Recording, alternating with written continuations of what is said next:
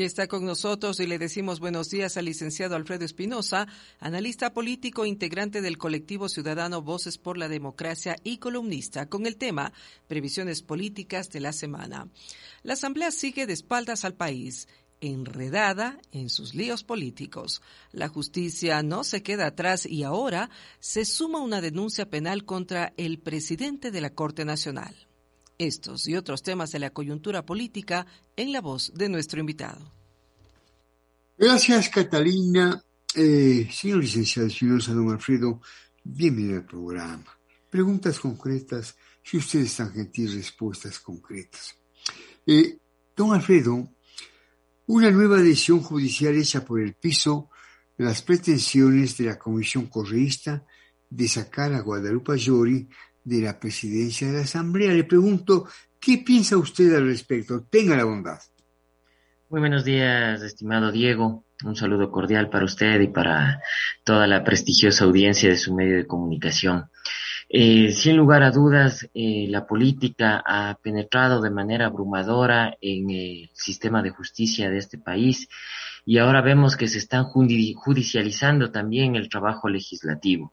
Esto lo único que ha hecho es restar credibilidad eh, al Parlamento, a los legisladores, pero sobre todo eh, la confianza de los ciudadanos eh, frente al, legislativo, frente a uno de los, al primer poder del Estado, se ve disminuida, se ve mermada, y consecuentemente los más afectados dentro de esto no van a ser necesariamente o única mente, digamos, eh, los legisladores que están promoviendo este tipo de acciones o quienes han intentado judicializar el trabajo legislativo con, con este tipo de acciones de protección y amparos para evitar un proceso de, de fiscalización o enrumbar, digamos, de manera eh, poco elocuente eh, los mecanismos de fiscalización que operan dentro de la, dentro de la Asamblea sino más bien serán los perjudicados los propios ciudadanos eh, y las leyes que se generen a través de un a través de una entidad, de una función del Estado que adolece de credibilidad. Ese es el gran problema que tenemos ahora. Una función legislativa que adolece de credibilidad, una comisión paralela montada, digámoslo así, de manera eh, eh, poco, poco loable, porque para, eh, para realizar procesos de fiscalización existe una comisión de fiscalización. Digamos aquí la comisión eh, partidista plural que se ha creado de plural no tiene nada, es una comisión que responde estrictamente a intereses correístas y del, y del señor Isa, intereses de la oposición. No es cierto, no hay voces disidentes de frente a ello en, en ese en, esa, en esa comisión que se ha creado. Entonces, yo creo que sí hay que ver con mucha preocupación, no solo que, que se intente, digamos, eh, fiscalizar a la, a la señora Yori por parte de, de una comisión muy marcada en términos políticos, porque todos los legisladores están en capacidad de fiscalizar.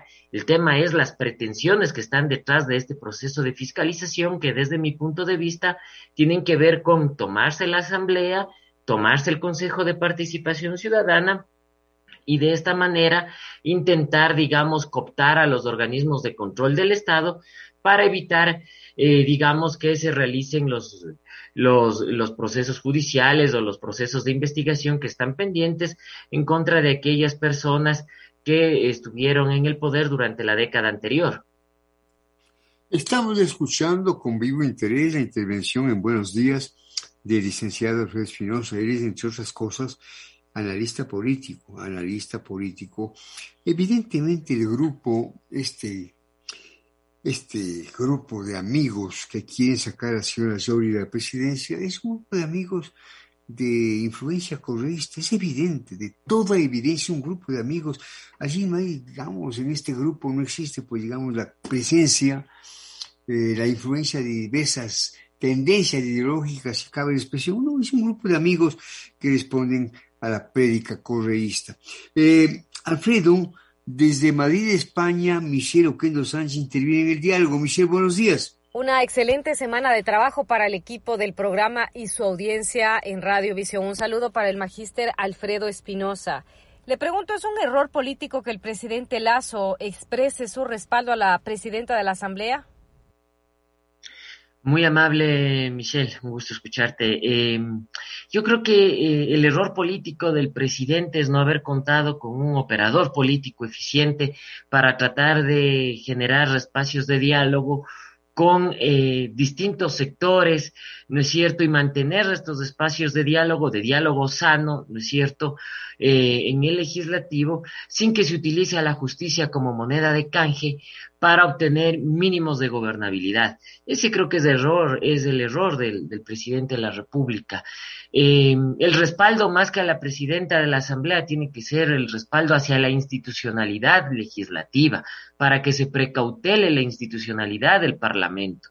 Una institucionalidad que se ve alicaída frente a este ambiente de constante convulsión que, que existe en el Parlamento. Entonces, eh, lo que, nos, lo que nosotros vemos ahora es más bien, eh, digamos, un escenario eh, complicado en donde existe una oposición que jactanciosa, me atrevería a decir, jactanciosa por, por, por ser, digamos, eh, antidemocrática, por estar ligada a, a sectores, digamos, que han, eh, que han históricamente han intentado eh, destrozar el Estado y su institucionalidad y que de una u otra manera lo están haciendo, ¿no? Eh, lo están haciendo al interior de cada una de las instituciones, en este caso del Parlamento. Yo creo que aquí la idea no es mantener a la, a la señora Yori como, como persona al frente de la Asamblea, la idea es mantener la institucionalidad de la Asamblea Nacional la majestad de la Asamblea Nacional y dotarle de credibilidad al, al, organismo legislativo. Eso no se ha dado, eso no existe, digamos, eh, en los actuales momentos y el resultado puede ser incluso eh, perjudicial a mediano o largo plazo, en tanto que esta comisión creada eh, digamos, eh, con marcadas tendencias antidemocráticas, intente generar un golpe interno en la Asamblea para meter a una camarilla de amigos del, del señor Correa y del señor Isa en el, en el Parlamento, en las comisiones y de esta manera obstruir procesos de investigación que se vienen realizando al interior de la Comisión de Fiscalización y generar también, digamos, eh, de manera un poco más eh, ampliada, una, una recomposición, si cabe el término, al interior del Parlamento favorable a los intereses de estas personas.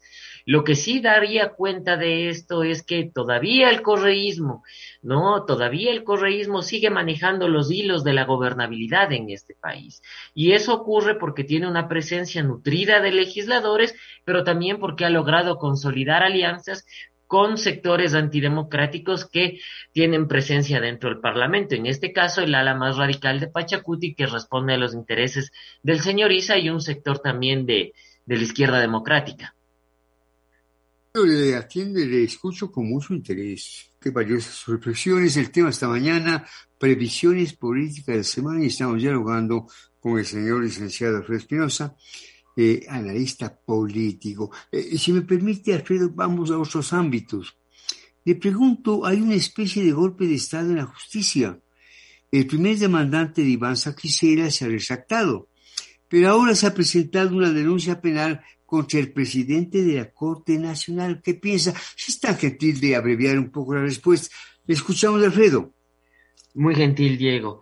Eh, a ver, eh, la justicia en el país está en constante volatilidad, ¿no? Yo creo que los, los, los, los, este uso de los recursos judiciales, de los recursos jurídicos para tratar de, para tratar de, mm, eh, digamos, eh, sacar jueces, retirarlos, eh, etcétera, ¿no es cierto? Lo único que hace es, digamos, eh, reafirmar que el sistema de justicia ecuatoriano necesita un cambio y que el cambio no necesariamente va a venir desde su interior. Es necesario ciudadanizar este proceso de cambio en la justicia para, precisamente para que se eviten estas estas interpretaciones de que se pueden dar golpes internos al interior, eh, golpes internos, digamos, en el, sistema de justicia ecuatoriano, ¿no? Más allá de, de la presencia del señor Saquicela o no, la prontitud, la celeridad con la que pudo haber tomado eh, ciertas decisiones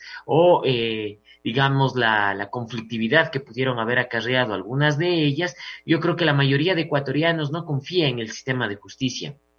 Y esta falta de confianza se traduce precisamente en, la implementación de este tipo de acciones. ¿Cómo eliminar esto? ¿Cómo sanear el sistema de justicia ecuatoriano eh, eh, a través necesariamente de un proceso de consulta popular que permita en cierta medida poner a los mejores hombres y mujeres con probidad comprobada, ¿no es cierto?, para que lideren las cortes de justicia del país, para que coadyuven a que en realidad exista justicia en este, en este país, pero sobre todo para evitar la penetración de la política, ¿no? Porque la inserción de la política partidista, sobre todo, en el, en el sistema de justicia ecuatoriano ha generado, digamos, consecuencias históricas, consecuencias negativas en cuanto a los dictámenes, a los fallos que se, que, se han dado, digamos, en casos polémicos. Entonces, si se quiere cambiar esta realidad, hay que ciudadanizarlo a través de un proceso que nosotros venimos levantando en Voces por la Democracia, que es el proceso de consulta popular por iniciativa ciudadana. Escuchamos con enorme interés, don Alfredo, si eres integrante del colectivo Ciudadanos Voces por la Democracia. Michelle tiene una inquietud válida. Michelle. Alfredo, la Corte Nacional envió a la Cancillería el pedido de extradición de Rafael Correa. ¿Se trata solamente de un golpe de efecto? Muchas gracias, Michelle. Una interesantísima pregunta. Eh, a ver, eh, eso va a depender eso va a depender de la agilidad y de las acciones que, colaterales que tome la Cancillería y que tomen los organismos correspondientes, las gestiones que se hagan interna y externamente. ¿sí? Eh, yo creo que eh, es, el derecho, el beneficio de la duda está presente por el manejo especulativo que se han dado algunos temas. Eh, por ejemplo, a la muerte cruzada, a la consulta popular. Entonces, eh, este tipo de temas, ¿no? Como, como los que has puesto en consideración, eh, terminarán siendo especulativos en tanto que no se generen especulativos y distractores, en tanto no se generen las acciones correspondientes y no se informa a la ciudadanía de manera adecuada.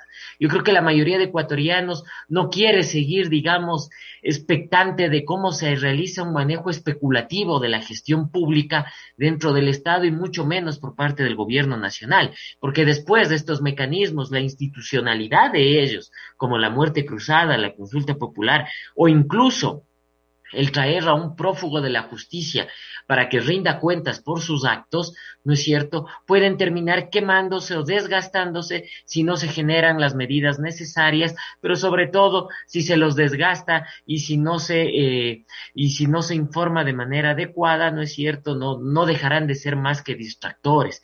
E insisto, la ciudadanía creo que de distractores ya está eh, digamos, de lo suficientemente hastiada. Hay que ir un paso más adelante. ¿Cuáles van a ser los resultados? ¿Cuáles van a ser las acciones? Los mecanismos que se van a emprender. Se necesita agilidad en esto. No solo en el, no solo en el caso de la, de la persona en mención, sino de muchos otros más que se han burlado del Ecuador, que, que se han enriquecido ilícitamente eh, con los dineros del Estado, que los han mal utilizado y que no han rendido cuentas de ello. Entonces, si se va a emprender la lucha contra la corrupción como una política de Estado, que se lo haga, pero no de manera especulativa, sino tomando acciones firmes para que esto no se reproduzca incluso eh, eh, dentro del país, ¿no? Diálogo con el licenciado Alfredo Espinosa, comentarista político.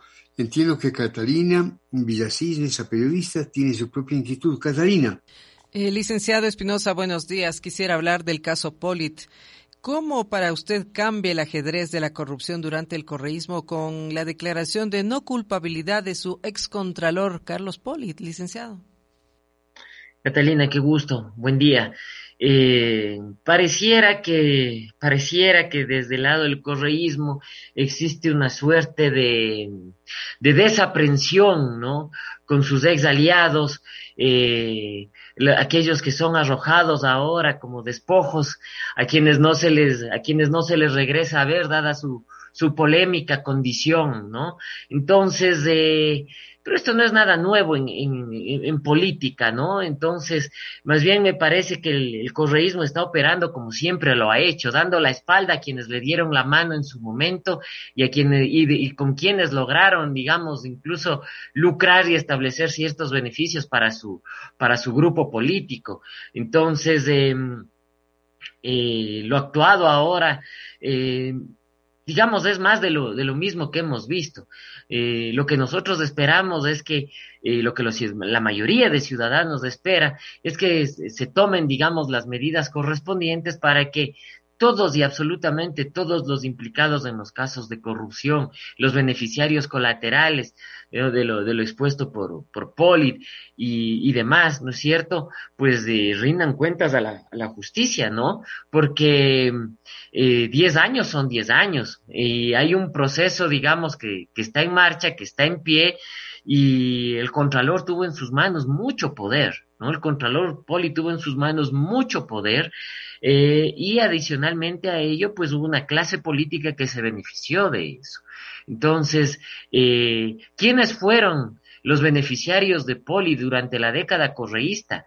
¿Quiénes fueron los involucrados directos dentro de, dentro de todo esto? Eso es lo que nos tienen que, eso es lo que nos tiene que dar eh, como certeza eh, los procesos que se llevan a cabo judicialmente, ¿no? Para que eh, la ciudadanía también tenga conocimiento de ello, pero sobre todo esperamos que eh, la justicia en el Ecuador permita que se transparente cada una de estas etapas, porque estamos en un año preelectoral en donde todo puede pasar, en donde este tipo de situaciones pueden incluso dirimir la cancha, estos desmarques ¿no? convenientes con respecto al caso Polis y a muchos otros que rondan la, década de corrupción del correísmo, lo único que hacen es reafirmar el hecho de que eh, eh, dentro de esta dentro de esta tienda política eh, sus principales dirigentes son conscientes de la conflictividad que puede originar esto para tratar de captar votos.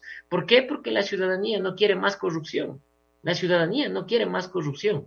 Entonces, eh, eso es lo que, lo que tenemos ahora, ¿no? Y lo que, con lo que tenemos que lidiar. Más transparencia en el proceso de justicia y sobre todo que eh, los implicados, los involucrados dentro de esto, los beneficiarios de la década correísta, paguen por lo que se ha cometido en la década de corrupción.